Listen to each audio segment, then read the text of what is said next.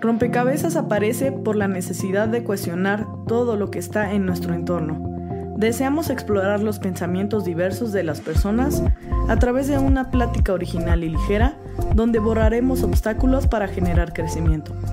Compartiremos nuevas visiones para comprender posturas ideológicas, sociales y culturales, que son complejas de entender, aterrizándolas a nuestra realidad. Somos Dan, Keren y John, y en ese espacio invitaremos a charlar a líderes, amigos, expertos, personas que nos inspiran y que admiramos, que saben y que no saben tanto y nos permitirán armar y desarmar nuestro conocimiento. Advertencia. Este podcast no define la postura de ninguna asociación religiosa. El fin de este programa es la búsqueda interna del criterio propio.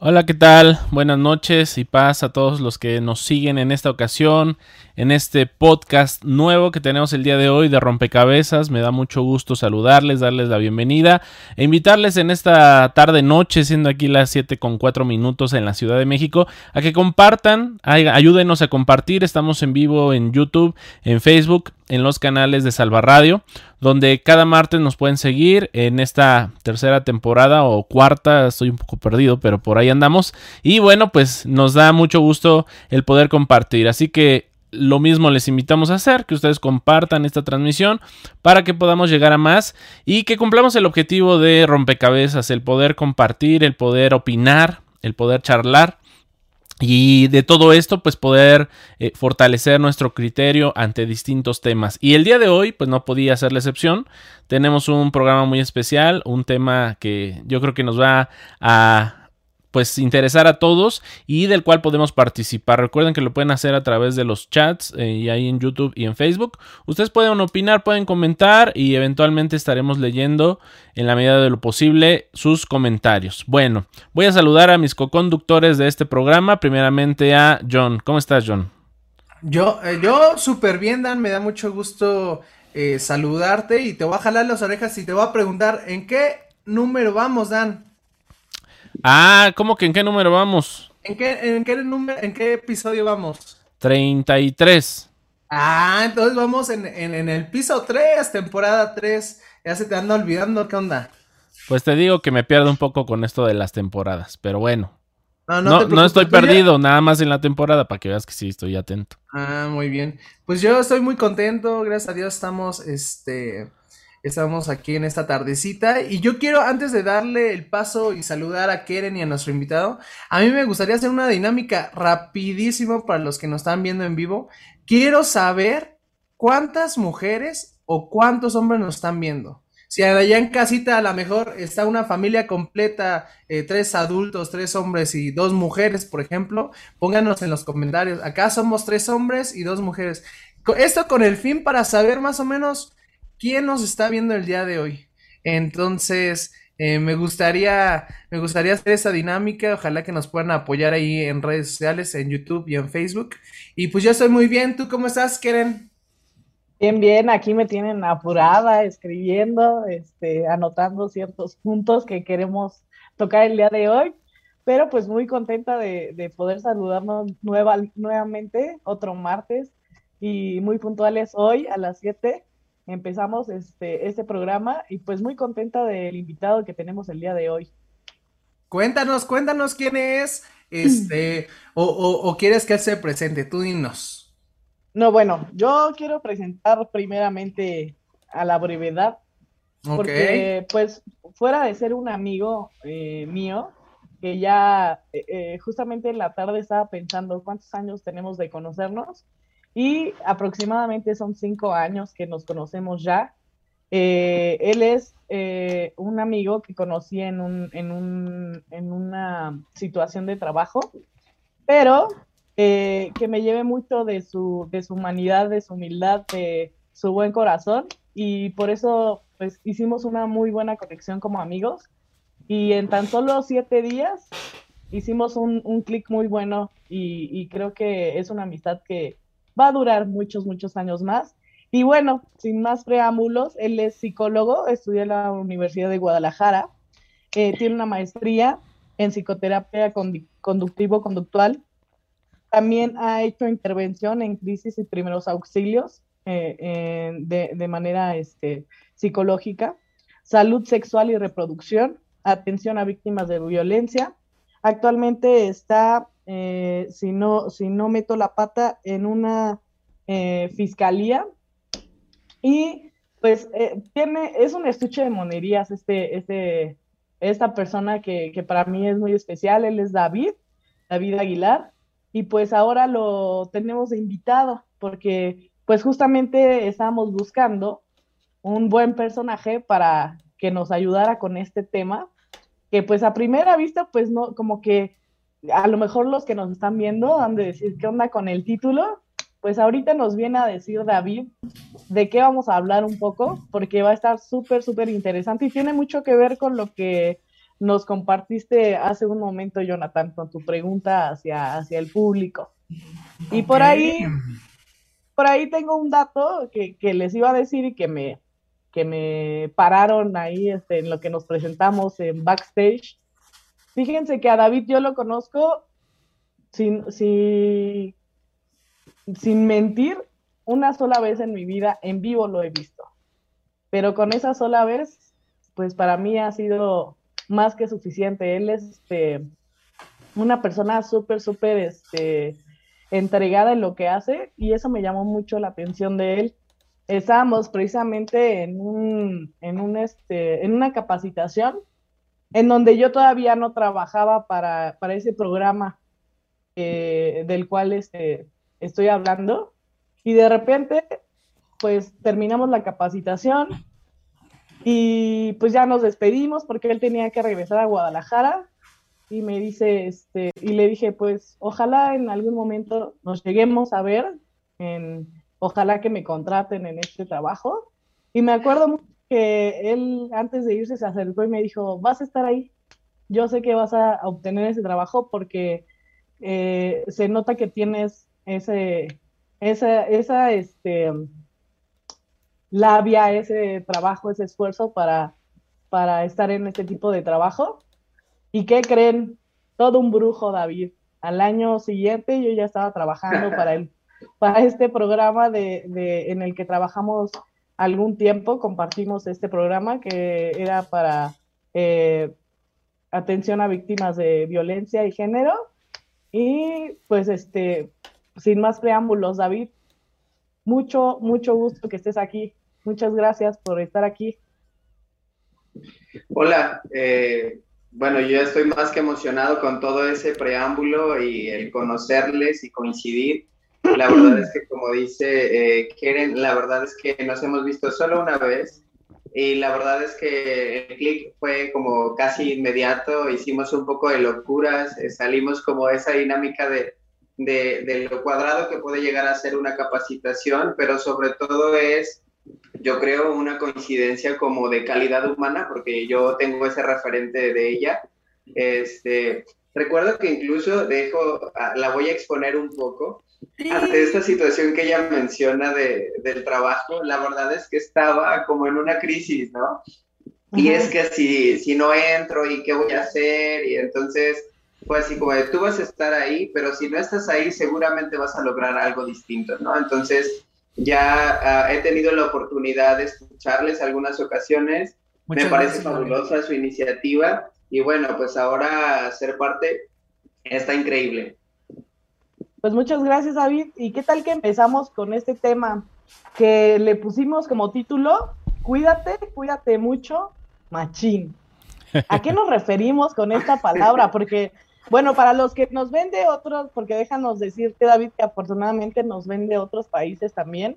Tenemos la bendición de que nos vean de Estados Unidos y de parte de Centroamérica, hasta donde sabemos, de este lado del charco.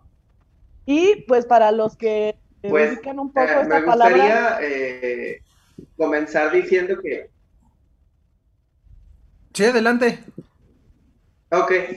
Justo esta palabra en México es un referente para hablar de los hombres eh, es hablar desde un contexto cultural. Eh, el macho en México es hablar de, como, de la masculinidad como tradicional, vamos a decirlo así. Entonces, el macho es este como referente tal cual masculino en México, ¿sale? Y justamente pusimos este título porque lo hablábamos yo y Keren como en, el, en, el, en la cuestión de sarcasmo. Entonces, el día de hoy pues vamos a hablar un poco de, salud mental en el caso de los hombres, entonces queríamos jugar un poco con las palabras, pero al final obviamente poder llegar a una reflexión o poder identificar algunos aspectos.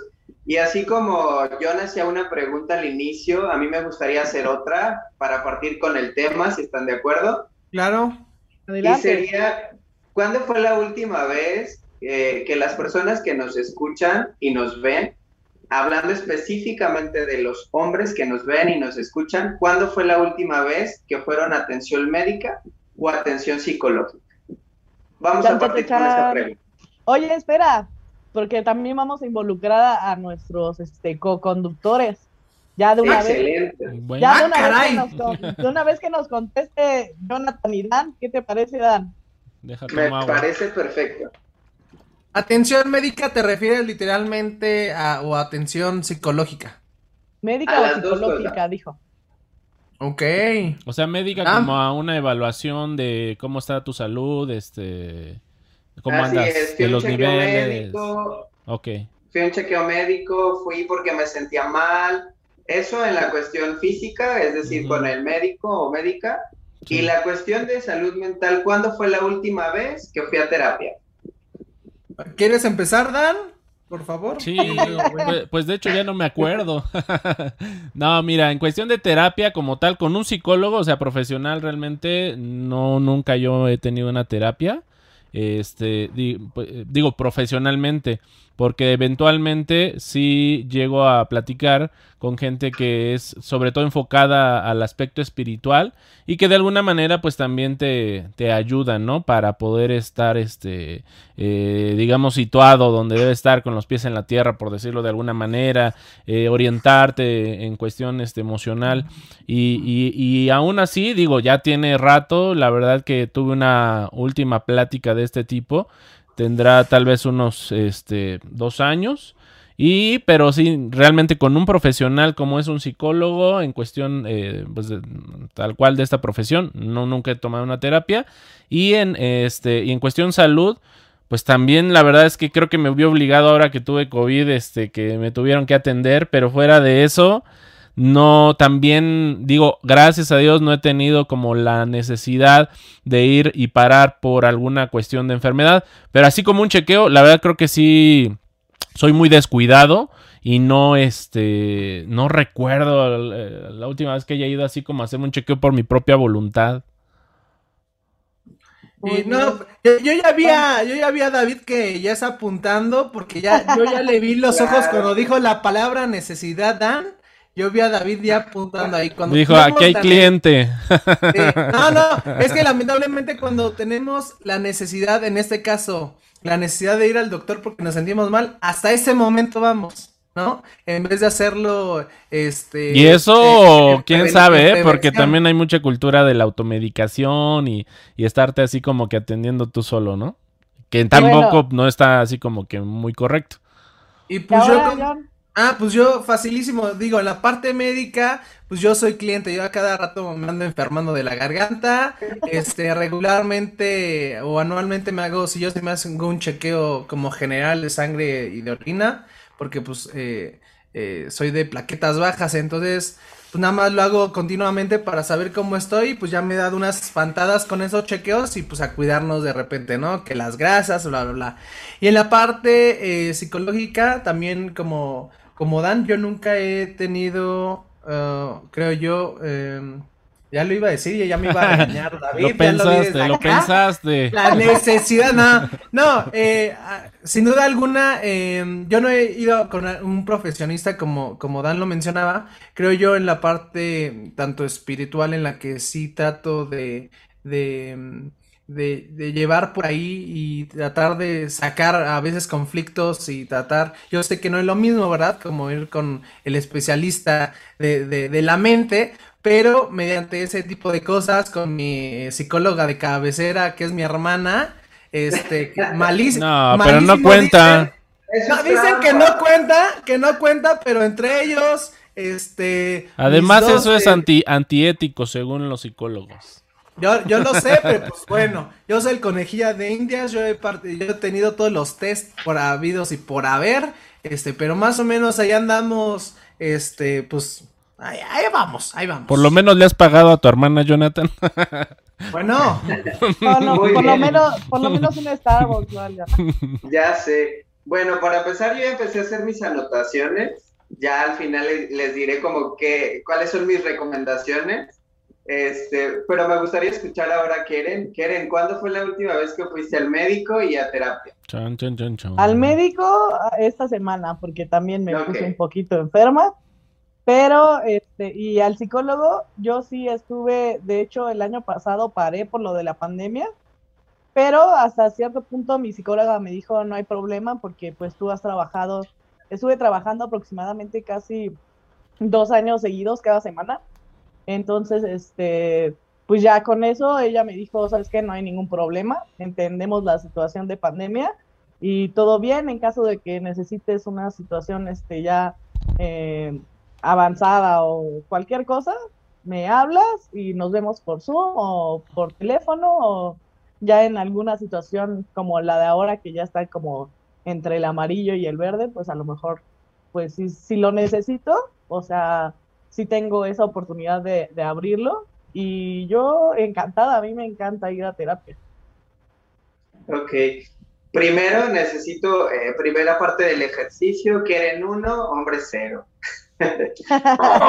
pero ahí en los comentarios que nos digan también si, si ya, han ido, por favor escriban en los comentarios en Facebook. Porque sí sería bueno escuchar a otras mujeres, digo, para equilibrar la cosa, dado que, o sea, Keren está partiendo pues como psicóloga y según yo los psicólogos, pues algo que tienen que hacer es ir a terapia, pero fuera de... No digo malo si no fuera, ¿no? Sí, exacto, entonces... Bueno, pero también aquí es ético decirlo, que, que, bueno, más bien voy a quemar a muchos, a lo mejor, este, psicólogos o psicólogas, que no lo hacen. O sea, también sí tiene que nacer de ti. O sea, no, no es que, por ejemplo, Dios te esté vigilando y te haga ir a la fuerza a un psicólogo. Sí, no, pero yo lo digo, yo lo digo por cuestión justamente de, lo común, ¿no? O sea, a ver qué tantas mujeres también normalmente este, pues, hacen esto.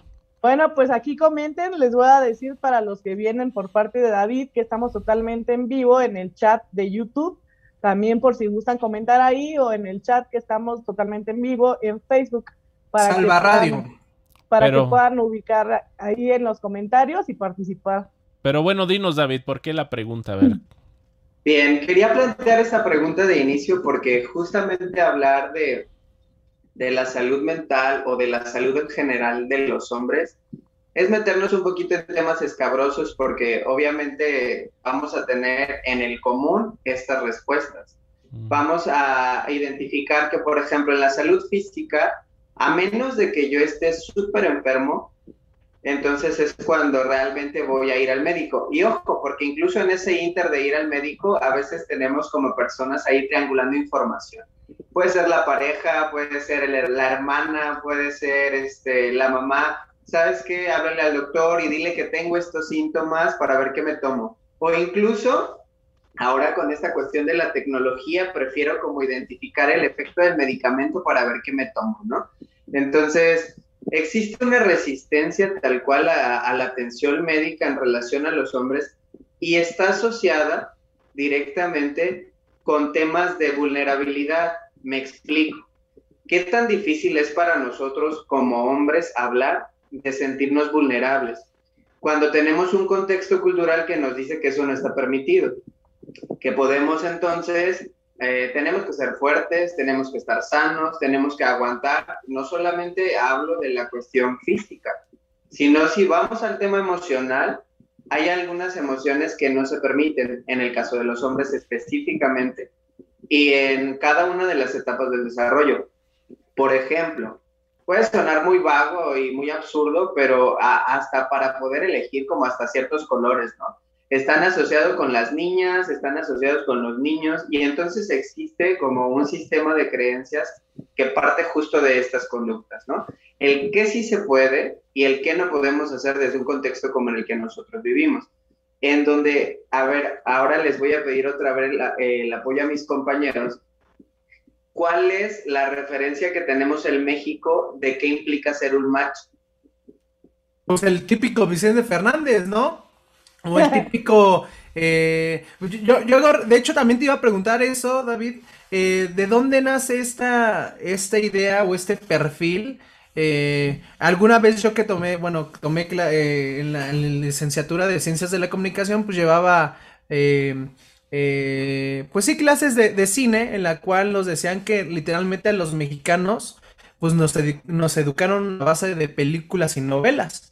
Y todo esto a partir, ¿no? Con, con ¿cómo se llama? Este, Pepe el, Toro, Pepe el Toro y con esas ideas de, del machismo viene mucho ahí de que somos borrachos los mexicanos, que somos flojos, que no nos gusta trabajar. Bueno, hay unos cuantos, ¿verdad? Pero fuera de eso, este, pues todo el mundo piensa que el macho debe de ser de esa forma, ¿no? Con bigote, muy masculino, agresivo, este, con muchas mujeres, eh, que le pegan a sus mujeres. Entonces, como esta idea, pues nos las han venido manejando siempre en la parte de, los medios, cine, televisión, este, fotonovelas, bla, bla, bla. Entonces, por ahí yo creo que puede ir la cosa, ¿no? Digo, y aunado a eso también que, por ejemplo, a lo mejor tú como hombre, pues te tocan ciertas, eh, casi casi disfrutar del hogar, ¿no? O sea, no puedes entrar como a los quehaceres de barrer, planchar, hacer tu cama, lavar tu ropa, eh, generalmente... Ajá, exactamente los roles que generalmente se le asignan estos a la mujer, ¿no? Ya como por default, como que traemos esta enseñanza y, y, y generalmente a veces hasta la misma mamá, ¿no? Cuida al niño en el caso de ser hombre, de que no participe de ciertas actividades y sin embargo, en el caso de cuando tiene una niña, ¿no? Como una hija, ahí sí se enfoca más un tanto, ¿no? A enseñarle a hacer de comer, a que tiene que saber lavar, a que tiene que hacer este, los quehaceres del hogar, cosa que a veces pues no sucede con, igual con el, con el hombre, ¿no? O que por ejemplo también este, a veces el, el, chico pues sí puede así como que andar de novio, pero la chica no lo puede hacer, ¿no? Porque finalmente es otra vez una cuestión ahí como cultural, ¿no? De, que tú como macho, como lo decían hace ratito, pues eh, es lo que a ti te toca, sin embargo como mujer, pues no. Podríamos decir, bueno, igual este, ya me comentan si están de acuerdo con mi idea o no, pero con este referente que tenemos del macho en México que tiene que ver con esas características que ya mencionaba, creo que también agregaría el hecho de que la postura del macho también es hablar de privilegios. Hablar de privilegios es eh, eh, justo con la cuestión de demostrar mi masculinidad o qué tan hombre soy. Eso incluso me pone en riesgo, pero también ah, genera como conductas de rechazo hasta ciertas cosas. Por ejemplo, cuando hablamos del tema de salud, pues es que es una gripa, o sea, es un dolor de cabeza y me puede estar doliendo la cabeza como nivel migraña 2 pero no voy a ir al médico, ¿no? O sea, debe pasárseme, o sea, en algún punto se me va a quitar. Y cuando hablamos de malestar emocional, pues obviamente solo lo postergamos o incluso generamos conductas de riesgo, que más adelante vamos a hablar un poco de estas conductas y hablarlo de manera incluso más cruda, ¿no? Con estadísticas. Ah, ya, como, como en, me pongo un ejemplo, ¿no? Como por ejemplo, empiezas a sentir mal y, luego, luego la clásica bula, ay, no seas nena, no seas niña, este, eh, tú puedes aguantar más, no te quejes, como ese tipo de cosas, ¿no? ¿Te refieres a eso? Así es. Incluso pensaba, ahora que, que lo mencionas, hay muchas campañas que hacen como referencia justamente a, estos estereotipos o este sistema de creencia que pone como en un estándar desigual a las mujeres. Y justo en la referencia de, como de la cultura, hablando específicamente del macho o del machismo, pues se pone en un nivel inferior a las mujeres. Por eso la referencia cuando, por ejemplo, algún hombre tiene miedo, cuando un hombre este, se siente mal física o emocionalmente, el, el, comentario siempre va a ser alusión a las mujeres como si fuera algo negativo, ¿no? Entonces, eh, como ya lo mencionabas, no seas nena, ojo, no solamente a las mujeres, sino a lo femenino, porque si no eres mujer, entonces eres homosexual. Entonces, y la, y la referencia es muy cruda, porque justamente hace que la validación en este caso del ser hombre, pues sea en contexto de hombres. ¿Sí me explico? Es decir, buscamos la aprobación de otros hombres en un contexto cultural. Y otra cosa ahí que, por ejemplo, se nos escapa a la mente en este, en este, no sé, en esta definición de macho, también se da mucho que los machos tienen que tener pues, varias mujeres, ¿no? Y se les celebra que tengan o que estén hasta pintando el cuerno, este, que tengan varias, varias novias o inclusive ya estando casados, se les celebra el que este, estén dando la clásica chapulineada, ¿no? Ahí este, andando con otras mujeres, este, inclusive entre amigos se intercambian a, las parejas y, este, y, y, mientras seas un hombre, esto va a ser como aprobatorio, bien lo dices, ¿no? Entre hombres van a decir, ah, no, sí, tú eres pues un gran macho, un gran hombre y, todo va a ser como positivo. Pero aquí entra la contraparte, ¿verdad, David? Que cuando una mujer llega a hacer esta situación, pues ya se le dan otro tipo de calificativos. Justo, justo hacia allá iba, porque me gustaría que nos compartieras cómo ha sido para ti eh, en tu contexto familiar el poder, bueno, en mi referente, definitivamente eres alguien que rompe, ¿no? Con muchos esquemas que están como ahí en esas dinámicas a veces como muy, a lo mejor cerradas o que incluso de repente son validadas en el contexto. ¿Cómo ha sido para ti como mujer el poder ir rompiendo como con esos esquemas, incluso por ejemplo con tus hermanos, que yo veo que tienen una relación como muy, muy cercana? Sí, yo creo que aquí ha sido cuestión de reeducar porque pues ciertamente a veces los papás pues son educados de esta manera y no saben que están haciendo un daño. Entonces, hasta cierto, perdón, hasta cierto punto, en algún tiempo sí, sí me era como más, este, más difícil para mí como marcar, tú bien dices, yo desde chiquita, o sea, mis papás te pueden contar que a mí mis papás me decían, no hagas o haz esto, y yo me les revelaba. Pero a veces yo sentía que era por una razón en específico, o sea, no nada más, obviamente, hacer mi voluntad, sino porque yo sentía hasta cierta parte como injusta la situación.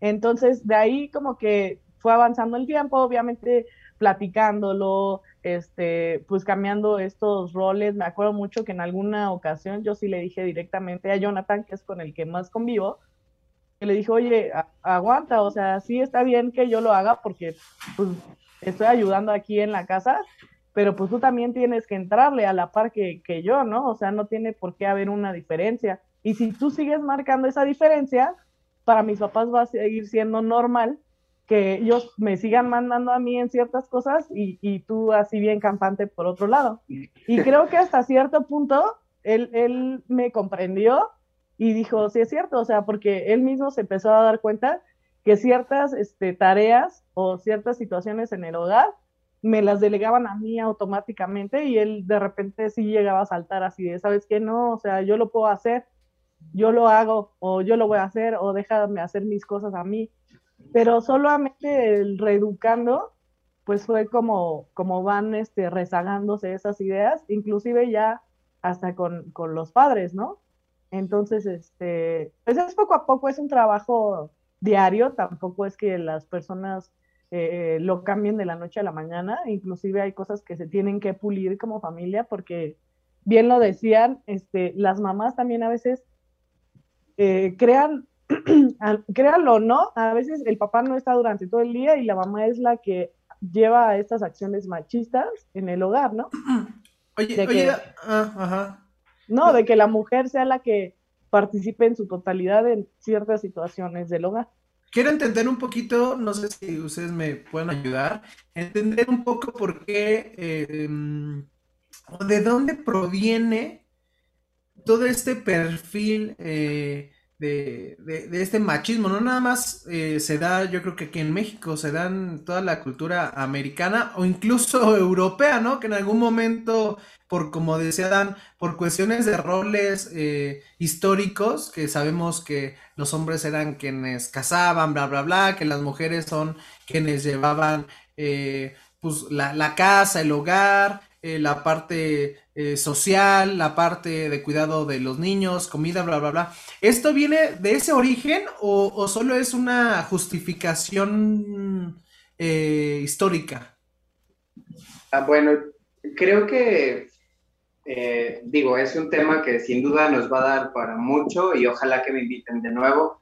Claro, por favor. Justo, justo en, ese, en esa cuestión podríamos ah, hacer el cuestionamiento de por quién es contada la historia, ¿no? Entonces, la historia es contada por hombres para hombres y justamente el tema, por ejemplo, de la inclusión, del lenguaje, yo tengo el referente súper claro eh, que aquello que no se nombra no existe.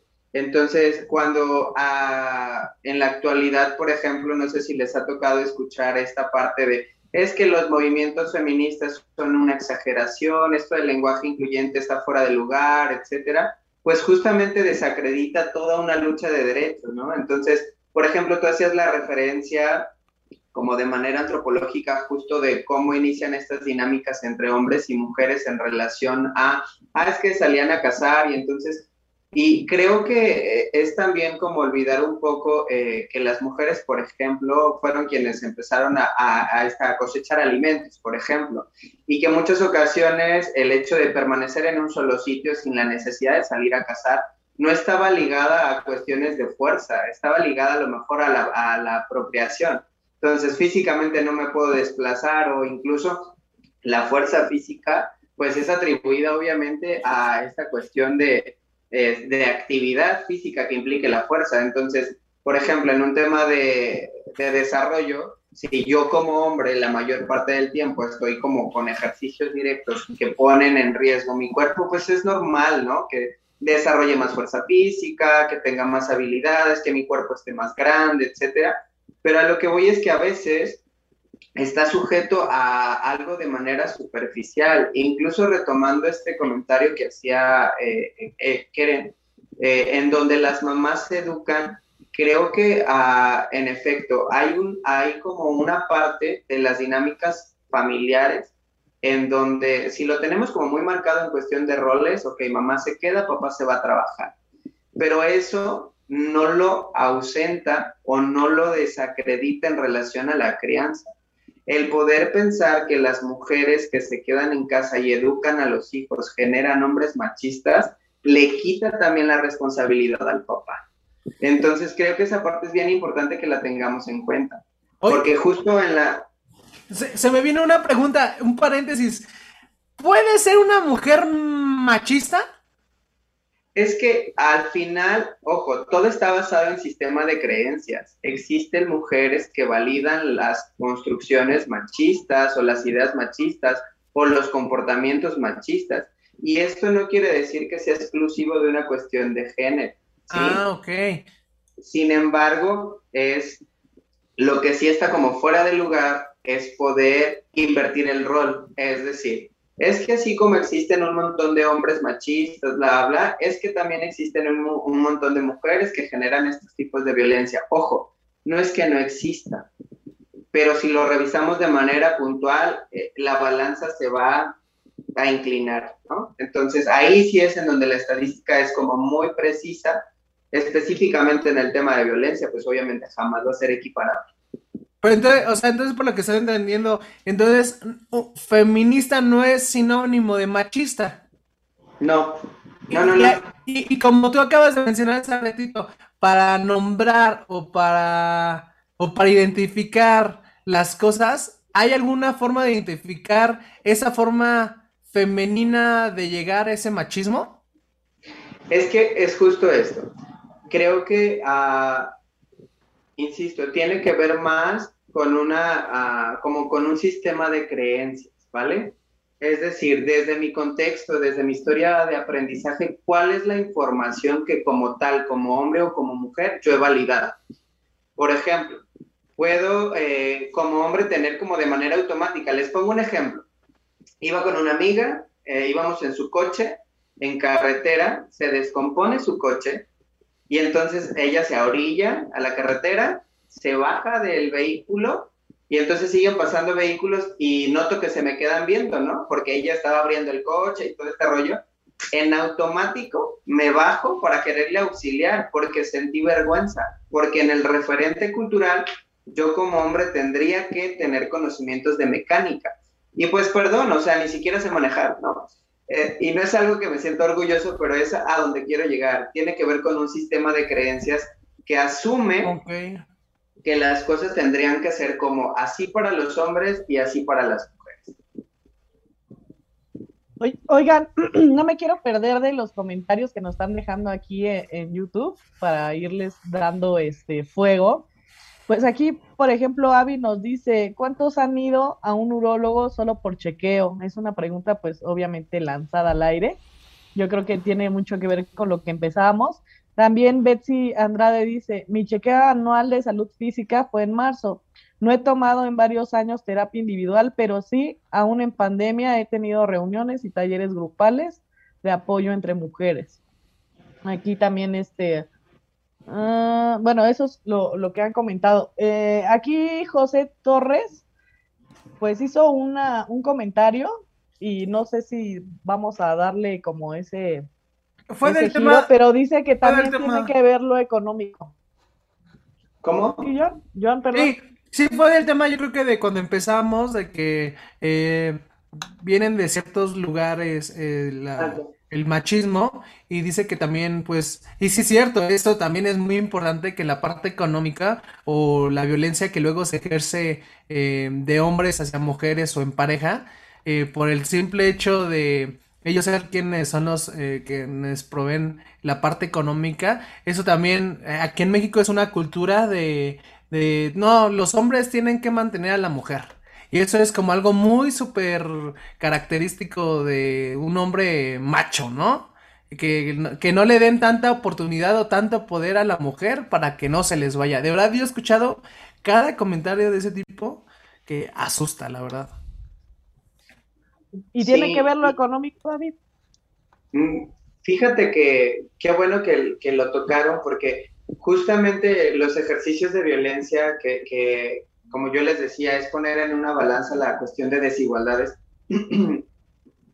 Ah, si bien es un factor que puede detonar como estados de vulnerabilidad o de mayor riesgo, por decir, para la población en general, venir de un nivel socioeconómico bajo, no es una regla que influya en las dinámicas de violencia, porque la violencia no solamente son estas formas como explícitas, ¿no? De violencia física, violencia sexual, la violencia tiene como otras formas de, estar. Por ejemplo, eh, lo que yo he observado en el, tiempo que he trabajado en dinámicas eh, de, violencia es que, por ejemplo, eh, niveles socioeconómicos de clase media alta es a lo mejor más frecuente que exista violencia económica y violencia psicológica. Y esto no significa que los otros, de los otros tipos de violencia estén ausentes y tampoco es una regla que en la población que es de bajos recursos económicos, pues todo el tiempo existan dinámicas de violencia. Entonces, la violencia como tal tiene como muchas aristas. Aquí la cuestión es que muchas de las problemáticas sociales son asociadas tal cual a personas que viven en situaciones de como de pobreza, por ejemplo. Y insisto, puede generar situaciones de vulnerabilidad, sí, incluso si lo hablamos en temas educativos una persona que se adhiere a un sistema educativo puede tener mayor cantidad de factores de protección o factores protectores ante la toma de decisiones. Alguien que tiene un nivel eh, educativo este, básico o menor, pues corre como mayor riesgo, a lo mejor a tener conductas de riesgo, a lo mejor a, otro tipo de situaciones, pues, eh, que, son como problemáticas. Pero pues no es una regla, pues creo que en el tema de la violencia, como yo les decía, es como, ah, son como muchas variables, pero no dependen específicamente de un estatus económico. Entonces ahorita pues ya estamos hablando de, de, violencia, ¿verdad? Es una palabra fuerte para los que nos escuchan, pero entonces podríamos decir, ya, o sea, uniendo esta parte de violencia, ¿el machismo es un tipo de violencia? Definitivamente, o sea, justo a, retomando es, como esta idea, pensemos, yo en mis notitas, porque la verdad es que sí tengo que decirlo, soy un poquito obsesivo, entonces como que necesito tenerlo para poder decirlo. Hablaba en términos de, conducta, ¿qué tanto de las cosas que nosotros como hombres decidimos son de manera genuina y no una respuesta a la demanda de familia o contexto social. Y lo pongo así como de manera genuina porque hay cosas que probablemente yo no tenía ganas de hacer o hay cosas que tenía la necesidad de decir, pero luego a mi cabeza viene el referente como de cuál va a ser la respuesta de los otros y entonces... Por ejemplo, ¿cuál sería un ejemplo? Un ejemplito para que nos entiendan las personas que nos escuchan. Ok. Imagínate que eh, vives en una dinámica familiar en donde ah, tienes en la mayoría hermanos, a todos les encanta el fútbol, y ese es mi ejemplo, ¿eh? ¿eh? A todos les gusta el fútbol, pero a ti te gusta cocinar. Entonces, yo recuerdo que justo entre la infancia y la adolescencia era un problema, porque para mis hermanos, incluido mi papá, era como de, oye, pero ya tenemos hasta tu uniforme, ¿no? Y está padre que como que tú también vayas y practiques fútbol. Y para mí era como, realmente yo me quiero quedar a cocinar. Yo quiero aprender cómo se hace. Y justamente fue como, llegó el, llegó el momento en el que ya no, ya no insistían en que yo fuera a jugar fútbol. Y empezaron como a respetar esa parte. Pero, por ejemplo, las primeras veces ni siquiera era una decisión personal era como de, aquí está tu uniforme, ya estás inscrito y vas a ir a entrenar el martes, por decir algo. Entonces, este es un ejemplo que a veces cumplimos como esas demandas de nuestro contexto, aun cuando nosotros no queremos hacerlo, pero tiene que ver con una cuestión de masculinidad, es decir, como de creencias machistas. Él es hombre y tendría que hacer esto. De hecho, de hecho ahí es de confesar Ahorita, ahorita, ahorita me acordé que cuando iba en secundaria, este, eh, te dan unas clases como talleres, ¿no? Que tú ya eliges a dónde irte, si a, que a mecatrónica, que a, cocina, o no sé, hay varias, como varios talleres, costura, ¿no? Y me acuerdo que yo desde este momento, o sea, yo te estoy diciendo que tenía como, que son? Como 12 años cuando entré a la, a la, secundaria que yo, yo, yo ya percibía y veía y entendía un poco acerca del machismo que existía. Y no sé por qué cuando yo elijo, eh, yo, yo elegí productos alimenticios o cocina, ¿no? Pero yo me acuerdo que lo hice también por una cuestión ir a contracorriente y de verdad eso creo que ni lo había analizado la primera vez que lo veo. E ir a contracorriente de, de romper paradigmas, de decir como, como, ¿por qué tiene que ser así? Y lamentablemente hasta en las mismas escuelas fomentan ese tipo de cosas porque me acuerdo que yo era uno de los de 10 personas que íbamos al taller éramos tres niños.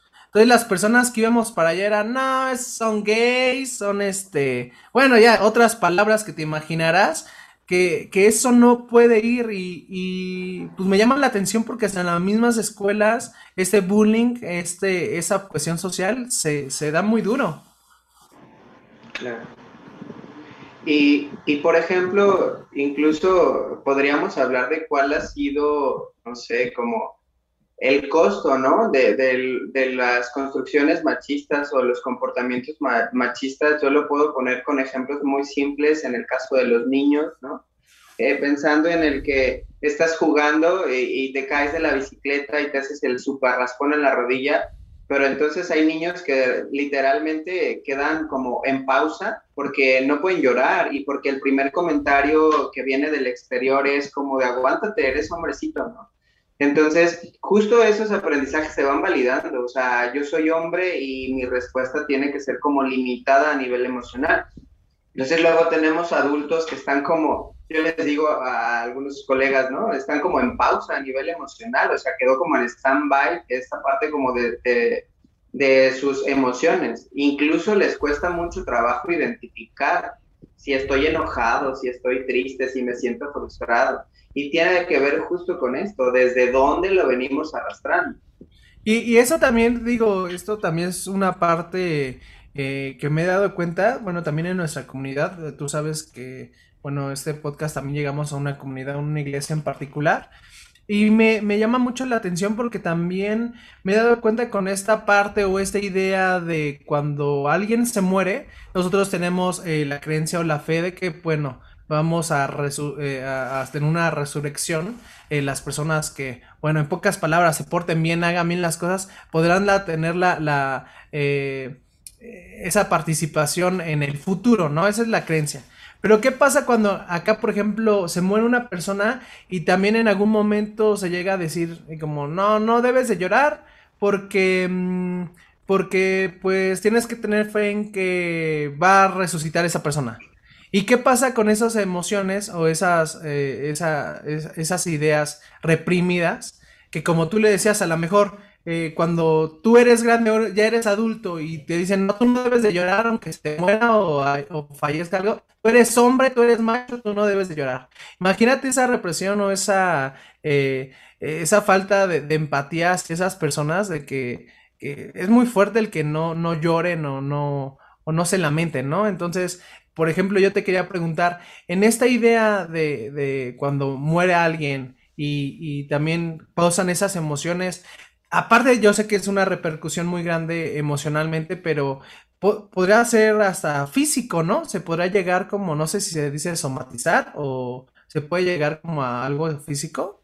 Cualquiera de estas eh, represiones eh, emocionales.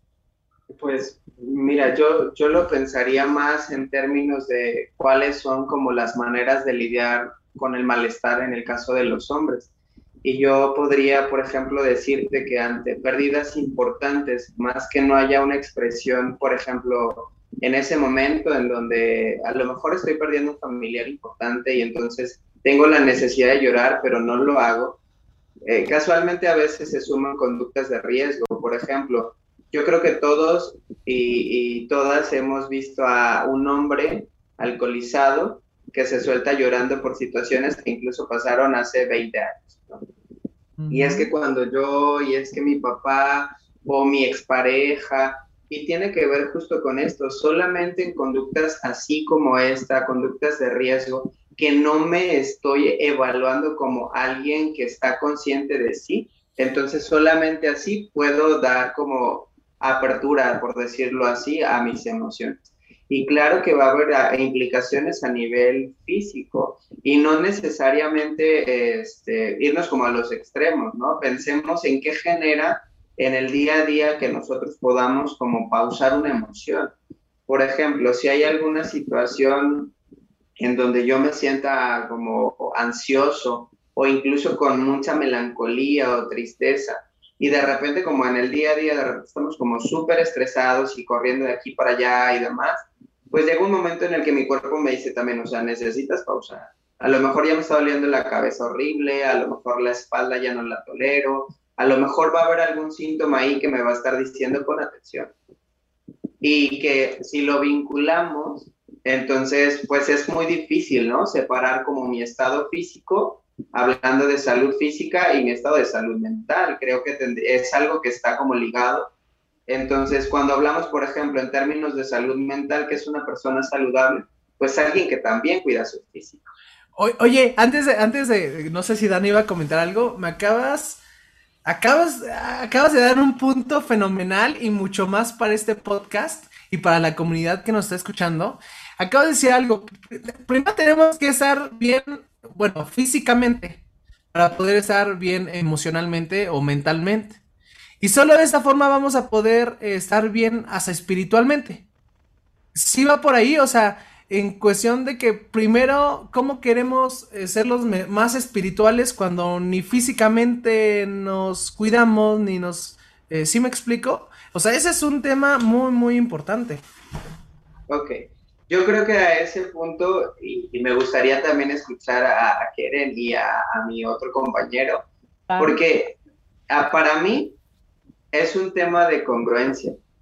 Es decir, yo, no puedo, yo no puedo hablar, por ejemplo, de, de salud física si, por ejemplo, yo identifico que durante mi semana tres o cuatro o cinco días a la semana estoy presentando dolores de cabeza. Y además de que tengo dolores de cabeza, no les pongo atención. No me doy cuenta que a lo mejor tienen que ver con insomnio. Y que eso es algo como muy frecuente, sobre todo en tema COVID, ¿sabes? Entonces, algo que yo cada vez como veo más frecuente en consulta, o sea, como ansiedad súper importante, pero que incluso es invalidada. Es decir, me siento como muy agotado, me siento como muy mal, pero les está pasando a todo y entonces está bien. Y creo que entonces cuando me refiero a que es un tema de congruencia es, en la medida en la que yo cuido mi cuerpo, o sea, y tiene que ver con alimentación, tiene que ver con descanso, tiene que ver con trabajo, pero y entendiendo que el trabajo es parte de mi contexto, pero no tiene que ser o significar el 80-90% de mi día, ¿no? Porque también digo, estamos chavos, somos como generacionales, y, y a mí me ha tocado ver a chavos que tienen hasta dos o tres trabajos. O cuatro. Entonces, es justo es eso. El cuidado implica como toda esta parte de mi salud física, pero cómo esto influye en mi salud mental. Es decir, imagínate que yo no duermo, imagínate que no estoy alimentándome bien y que además de eso, este, a lo mejor este, he tenido como algunas dinámicas personales de conflicto pues esto va a ir a la alza, es decir, va a ir creciendo. Es probable que esté irritable, es probable que no quiera ver a nadie. O si me voy al otro extremo, como la parte evitativa, pues entonces voy a ir y voy a tener conductas de riesgo, como la ingesta de alcohol, por decir algo, ¿no? Entonces, eh, hablar de salud mental y luego esta parte que tú sumas, que tiene que ver con la parte espiritual, tiene que ver con congruencia, porque incluso independientemente al sistema de creencias o de la fe que cada persona tenga, pues podemos ver personas que eh, en su dinámica como religiosa pueden ser como súper involucrados, pero que en una dinámica contextual es todo lo contrario, ¿no? Incluso personas que suelen ser poco empáticas entonces dices, ah, caray, o sea, como que no me cuadra. ¿Sí me explico en, en esa parte? Sí, claro, ¿no? Y de hecho, creo que coincidimos este David en este sentido porque justamente nosotros que somos parte de esta comunidad religiosa, pues entendemos que espiritualidad eh, bien es igual a estar de alguna manera conectados con lo que el Espíritu de Dios te dicta. Y esto está de alguna manera, si lo creemos, escrito en la Biblia, que es un eh, elemento que nosotros ocupamos mucho, pues para poder comprender esto. Y definitivamente la espiritualidad pues tiene que ver con tener ese equilibrio como tú bien dices y es muy interesante lo que tú planteas, Jonathan, porque es ahí donde tenemos que trabajar no solamente, vaya, sería incoherente decir que somos espirituales si descuidamos nuestro cuerpo, si descuidamos nuestro, nuestras emociones, ¿no? Si descuidamos nuestra persona. Y, y, no, definitivamente no es así. De hecho, hay algo y, que yo creo que todo el mundo hemos escuchado, ¿no? Ama a tu prójimo como a ti mismo. Antes de amar, antes de pensar en, en hacer por el otro, que es parte de nuestra espiritualidad, porque también eso nos va a ayudar a desarrollarnos como personas, pues tienes justamente que partir de ti, del amor propio, del cuidado que tú te das. Y para esto, pues creo que sí es fundamental el poder estar, este, pues eh, bien físicamente, bien emocionalmente y, poder ser coherente. Creo que eso es a lo que David se refiere como ese equilibrio, ¿no? Donde podamos estar sanos en todos los sentidos. Pero regresando como un poquito a este tema, David, del, machismo, eh, me, me ponía a pensar, finalmente poder atacar esta, esta situación que, de hecho desde la, desde la misma espiritualidad eh, pues no, no contemplamos como algo correcto, todo lo contrario, o sea, también de alguna manera vamos en contra del, del machismo por todo lo que esto genera, este, ¿Dónde se sientan las bases? Digo, creo que yo mismo me respondo, pero te lo pregunto a ti, David. ¿Dónde se sientan las bases? Y creo que es finalmente en el hogar donde tenemos que trabajar mucho para que éste tenga la, estructura que justamente permita que tanto hombres como mujeres nos veamos como lo que la espiritualidad nos dicta. Por ejemplo, la palabra de Dios dice que delante de Dios, hombres, mujeres, somos iguales. Entonces, en este sentido, pues obviamente nosotros, eh, bueno, yo creo que la, la, familia es importante y de hecho para poder atacar el machismo lo tenemos que hacer juntos, en este caso papá y mamá, que es lo ideal porque finalmente eh, es, es, hoy, hoy es complicado, ¿no? En, en, el, en la sociedad en la que vivimos donde quizás se, se, desvaloriza la importancia de la familia, del mismo matrimonio. y, me atrevo a decir esto Digo, respetando también eh, todas las opiniones, pero creo que es importante la figura de, papá y mamá para poder justamente contrarrestar el machismo. hace ratito se decía, ¿no? A veces a lo mejor la mamá podría ser la que está a veces dictando, pero tú decías, pero bueno, ya el hecho de que el papá se desliga, también en ese momento estamos este, pues generando una educación. Hace al ratito se hablaba de, de reeducar, pero creo que aquí sería importante empezar por educarnos, ¿no? O sea, por, por educar, no esperar a reeducar. A lo mejor ese será el contexto de varios que tengamos que reeducar, pero sería más valioso, creo yo, sentar las bases de que la educación para poder contrarrestar el machismo viene desde la casa, donde papá y mamá estén de acuerdo que finalmente eh, eh, hasta cierto, o más bien se tiene que respetar eh, los gustos, hace ratito tú decías del fútbol, ¿no? De la cocina, los gustos del chico, pero también darles, darle eh, oportunidad para poder conocer, ¿no? En el sentido de que a lo mejor igual y le gusta el fútbol, pero no lo va a saber si no lo practica. Igual y le gusta la cocina, pero tampoco lo va a hacer si lo practica. entonces, de alguna manera, fomentar el, el que en ese sentido descubra sus habilidades, Hoy eh, el hombre que de alguna manera es a quien nos estamos centrando porque estamos atacando el machismo y, creo que sí es importante o muy valioso que en un momento dado las, las dos figuras que son eh, relevantes en la formación de cualquier persona, de papá y mamá, estén de acuerdo eh, para poder sentar las bases de alguien, de, en este caso de, un hombre, que va a, a poder elegir por ejemplo, sus gustos, a lo que se va a dedicar, su, su, profesión, ¿no? Este, no, y no forzarlo por lo que dicta finalmente lo que aparentemente ya está establecido, ¿no? De que como hombre, pues te tienes que dedicar a esto y, no puede ser eso otro. No sé si me explico. Yo a lo que, lo que resalto, y no sé tu, tu opinión, creo que es importante la, la, base familiar y las figuras de papá y mamá en, en este sentido de la, de la, formación para atacar el, el, machismo. Me gustaría, digo, claro que me gustaría comentar al respecto de, lo que acabas de mencionar, pero antes me gustaría retomar el ejemplo que ponía Keren hace rato con John, que decía, ok, si las actividades en casa no son igualitarias, tú también contribuyes a que papá y mamá crean que así es correcto. Entonces yo me sigo como mujer como desgastando, ¿no? De ciertas a lo mejor actividades del trabajo en casa y que entonces se asume que así está bien por cuestiones de roles. Y así como ese ejemplo podemos poner un montón. Aquí la cuestión es que para poder hablar de que las bases se establecen en la familia, tendríamos que hablar de un proceso de deconstrucción completo en donde hombres y mujeres entendiéramos que justo el hablar de machismo es hablar como de estas diferencias en donde por estructuras de poder se minimiza lo femenino o a las mujeres.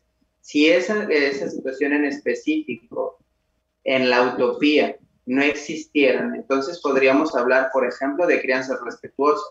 Y para mí una crianza respetuosa es aquella que es libre, aquella que no tiene prejuicios, aquella que establece que las infancias tal cual elijan, que yo no tenga que preocuparme porque tengo una camisa rosa o porque me gusta cocinar o que yo como niña no pueda pensar que hay actividades que las mujeres o las niñas no pueden hacer, incluso en temas tan básicos como el juego, en donde yo también como en referencia a otras niñas pueda decir, sí, yo también quiero mi muñequita, yo también quiero mi juego de té, pero también a veces como algo como ya bastante impuesto. Entonces, creo que el, el poder ah, como poner como punto de partida la dinámica familiar, definitivamente tenemos como mucho trabajo y, y creo que ahí se suman como otros temas, ¿no? Que tiene que ver con qué tanto hombres y mujeres eh, eligen ser padres o eligen ser madres porque desde ahí creo que también implica como este sentido de, responsabilidad ante el cuidado y el acompañamiento de otro ser humano.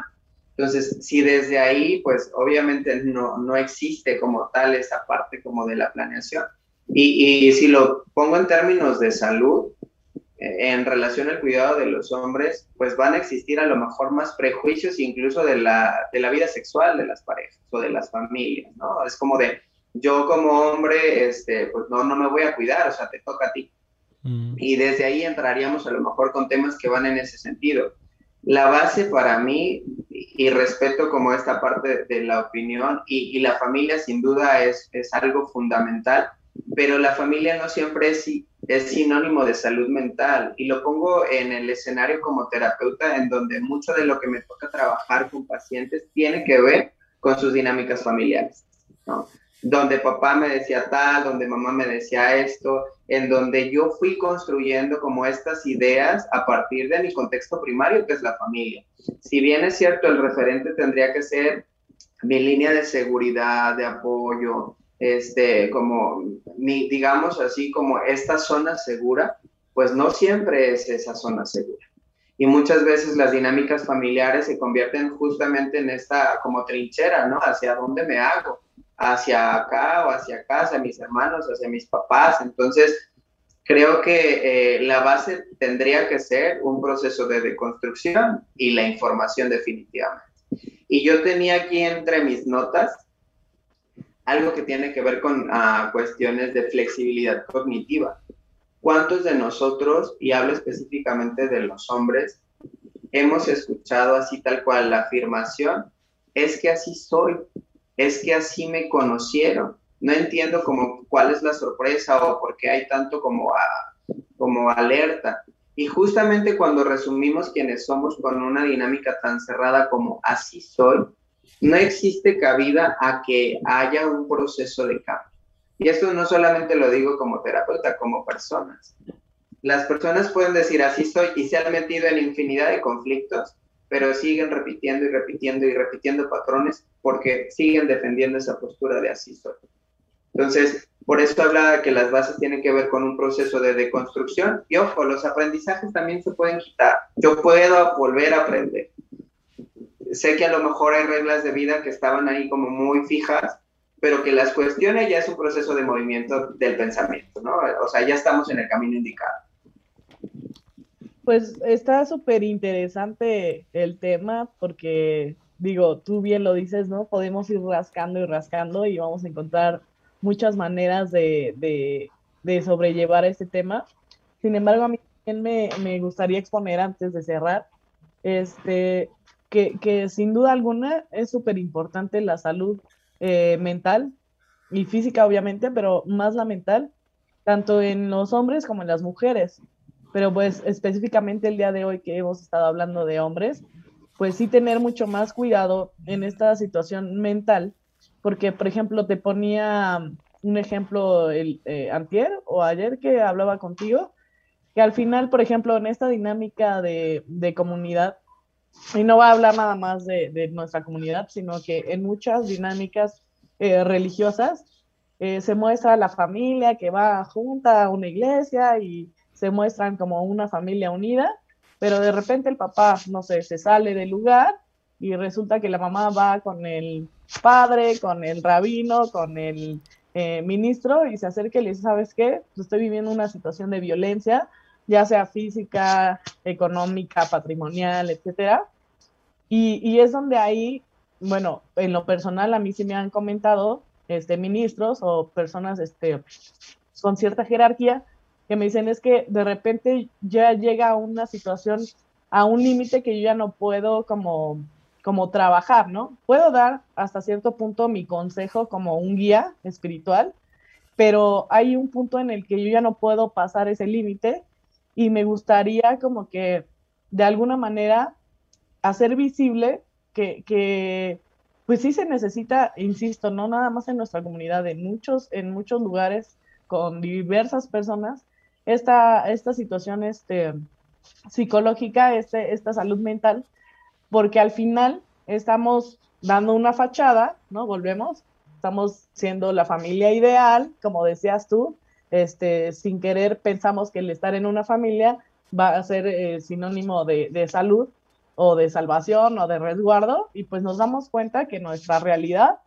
es que pues a, lo mejor somos privilegiados algunos en tener una familia así, pero muchos otros están viviendo pues un, suplicio, ¿no? En sus, en sus casas y que al final pues van con el padre, insisto, van con el ministro, con el rabino, etcétera, y solo van a poder manejar cierta información pero de ahí en adelante sí hay una necesidad de que asistan a una, a una ayuda de, un especialista, ¿no? Entonces, este, ahí tú cómo, cómo lo ves, David, digo, siendo externo lo que te comento. Yo, creo que algo que hace que, podamos hacer como diferencias eh, en cuanto a esto que yo les refería, que, está validado por el contexto en, en, cualquier punto en el que nos paremos, sea la familia, sea la sociedad, sea el trabajo, siempre va a haber como estas conductas o creencias machistas, ¿no? Entonces creo que parte importante de hacer la diferencia es dejar de validar. A todos nos toca escuchar chistes misóginos, este, homofóbicos, nos toca escuchar el cómo se hace burla, ¿no? De las dinámicas de violencia, ¿no? Ah, pues validarlos te hace, validarlos eh, te hace referencia a que no, que no, que lo permitamos o a qué te. Así es. Validar es permitir y asumir que está bien. Incluso con materiales que podemos compartir en medios electrónicos que son como muy explícitos y que fomentan como ciertos delitos, ¿no? Entonces, eh, a mí me ha tocado estar este, de repente en grupos en donde la mayoría somos hombres y de repente se mandan fotografías y es como de, ah, ¿sabes qué? Yo no estoy de acuerdo y justamente el decir no estoy de acuerdo hace un proceso de cambio, porque la persona empieza a cuestionar si parte de sus conductas están tan normalizadas que ya no se da cuenta que es, eh, que es erróneo, pues que está mal. Entonces, en no validar estas cuestiones que observamos, creo que sería como un excelente comienzo. Otro comienzo que me parece importante es que en la búsqueda de estabilidad emocional, yo creo que todos vamos a estar en diferentes escenarios. Me pongo como ejemplo, este, puedo estar a lo mejor platicándole mis problemas a mi mejor amigo, puedo acudir al médico y de repente me va a preguntar si hay alguna otra situación que me estrese o que me tenga de cierta manera. También puedo acudir con un psicólogo, pero el ir a, terapia no implica que a la primera voy a, a coincidir con alguien que me haga sentir tranquilo yo puedo ir a terapia y puedo estar con un enfoque de decir, ¿sabes qué? La verdad es que yo no me sentí tranquilo, yo no me sentí a gusto, entonces decido cambiar de terapeuta. Aquí la cuestión es que yo no deje de pensar que el buscar ayuda es algo adecuado para mi salud. Porque en la medida en la que esté en ese camino, seguramente voy a encontrar justo ese soporte. El problema aquí, y yo les decía, pues vamos a llegar a los números crudos, ¿no? En los números crudos es que, por ejemplo, podemos hablar de depresión y en México, en términos de salud mental, podríamos hablar de más mujeres que viven depresión, pero podríamos hablar, por ejemplo, de que la mayoría de hombres que tienen una ideación suicida lo logran. De hecho, en México se suicidan más hombres que mujeres, solo por poner un referente. ¿Y esto qué tiene que ver? O sea, puedo tener diagnósticos de mujeres con depresión, pero es que los hombres no están yendo a terapia y no quiere decir que no tengan depresión. Y oh. como este puedo poner como muchos otros contextos, pues, pero es justo lo que quería que revisáramos el día de hoy, de cómo las conductas del macho o del machín, pues también llevan implícita una carga, ¿no? Una carga que nos cuesta salud mental y nos cuesta salud física hasta la vida, ¿no? Exactamente. Oye, oye, para ir terminando, bueno, mi participación en agradecerte que, nos hayas acompañado en el programa, de verdad, eh, un, gusto conocerte, no tenía el privilegio. Seguramente te vamos a invitar para algún otro podcast porque eh, te es una persona súper inteligente, brillante que nos podría compartir y exprimirte demasiada información. Yo te iba a decir, este, ¿Hay algún lugar eh, para toda la gente que nos está viendo, que nos está escuchando? Em, normalmente ir a, ir, a, ir a terapia, bueno, yo lo considero así, llega a ser un poco caro en cuestión del costo de las terapias. no sé, a lo mejor tú me podrías decir, pues cuánto te cuesta una consulta con un doctor o un especialista y cuánto te cuesta la terapia. Pero te iba a preguntar exactamente eso. Eh, muchas veces, o yo en lo particular, yo muchas veces le he oído también por la parte económica. Yo te iba a preguntar, ¿hay algún lugar de parte del gobierno, tú que estás en, en, la parte, este, que decías que estás en, en laborando en una fiscalía, en mi obviamente es de gobierno, eh, ¿hay algún lugar, alguna línea, hay algún lugar donde pueda haber hasta... Eh, hasta cierto, hasta cierto punto ese apoyo de parte del gobierno con algún costo menor o que haya un subsidio de parte del gobierno o hay algo así de parte del gobierno, David? Sí, ah, creo que ah, una parte tiene razón en donde a veces la idea que tenemos de acudir a terapia tiene que ver con una cuestión económica. Y la verdad es que las familias en nuestro país, pues obviamente también hablamos, no sé, de situaciones de pobreza, hablamos de situaciones de desigualdad, de marginación, etcétera. Pero creo que mucho de lo que hemos platicado el día de hoy tiene que ver más con cuestiones de resistencia, ¿no? Entonces, es decir, yo, me puedo, yo me puedo comprar el teléfono a lo mejor de 20 mil pesos, pero no puedo pagar una sesión de N cantidad, ¿no? Entonces, creo que eh, en esos términos tendríamos que revisar como si es más una cuestión de resistencia, pero también si el tema es económico específicamente, existen infinidad de instituciones, ¿no? E, existe el sector salud, que el sector salud tiene programas de salud mental en específico, pero también tiene programas específicos para la atención para personas que ejercen violencia y que han sido víctimas de violencia. Entonces aquí la cuestión es que parte del trabajo que, pues, que debemos como fomentar es como esta parte de, digo, ahora que estamos como en redes, el poder ir rastreando como estos espacios que están ahí, que son completamente gratuitos y que tienen especialistas justamente que nos dedicamos a esto que nos dedicamos a acompañar personas en procesos complejos. ¿no? Yo, yo creo que esa es como la forma en la que yo resumiría mi trabajo. Y pues obviamente las instituciones trabajamos de manera gratuita.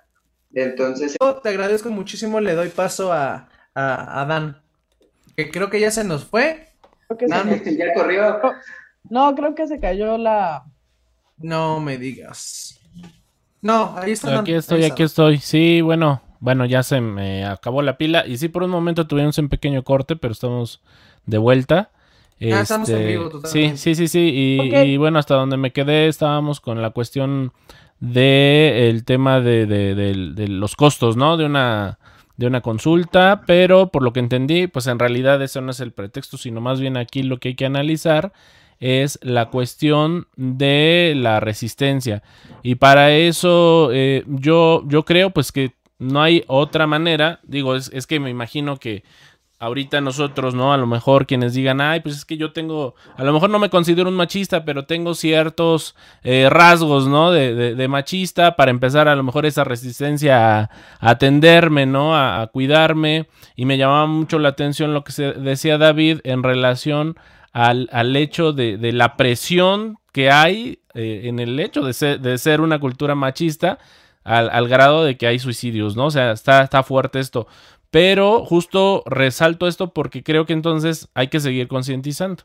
Creo que esto es la, manera en la que hay que acercar, ¿no? Al machista a la solución. Porque finalmente, pues así como que eh, uno que, que, de su propia voluntad surja el hecho de eh, atenderse, ¿no? Pues va a ser como difícil. Sino más bien entonces sería seguir con, concientizando, como lo estamos haciendo el, el, día de hoy, y esperamos pues que este, esta emisión sirva precisamente para entender que es importante comenzar por eso, por reconocer y poder ayudarnos, ¿no? De quienes son especialistas para, para todo esto.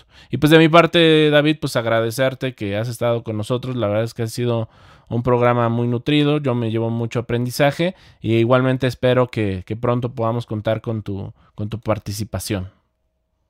De igual manera, David, este, pues para mí también es un privilegio volver a, participar contigo en este trabajo de concientización. Yo creo que eh, en lo personal, pues para mí es una de las profesiones más, más bonitas. Digo, obviamente soy psicóloga, pero aunque no sea, yo creo que es una, es una profesión muy noble. Aquí también me gustaría resaltar algunos comentarios que son para ti, de Arcelia Candelario. Dice, felicito a mi compañero David por su gran participación y conocimiento. También a Diana B. Delis. Dice, felicito al psicólogo David. Considero que son asertivas y claras sus explicaciones respecto al tema del machismo. Y Clemen Andrade, excelente tema. Es importante que los señores lo escuchen, ya que ellos no aceptan esta ayuda, ya que dicen que ya yo no estoy loco y por eso hay tantos suicidios. oye, oye, ahí, vamos a encargarle a todas las amas de casa, a las mamás, a las mujeres, así como que sutilmente ponen eh, rompecabezas y ponen ahí el capítulo para que este, se lleven, como dicen, escachetada con guante blanco, ¿verdad? Pues sí, pues muchísimas gracias. Igual David, gracias a Dan, a Jonathan por dejarnos participar en el podcast del día de hoy. Y sin lugar a dudas, vamos a ver en qué otro tema podemos volver a solicitar de tu ayuda, porque pues ha sido de mucho, de mucho aprendizaje el día de hoy. Y les recomendamos que nos escuchen por Spotify, Facebook, YouTube, por eh, Amazon, por Apple Music, por todas las plataformas que puedan y quieran, para que pues sigan escuchando este tipo de temas, ya saben, también dejarnos sus comentarios, sus manitas arriba, porque pues esto hace que los algoritmos nos lleven a otras personas que quizá necesitan de estos temas. Pues de mi parte es todo igualmente. Que tengan bonita noche a todos nuestros rompecabezas, a todas nuestras piezas que nos siguen eh, martes con martes. Y pues nos vemos aquí dentro de ocho días. Gracias. Gracias David.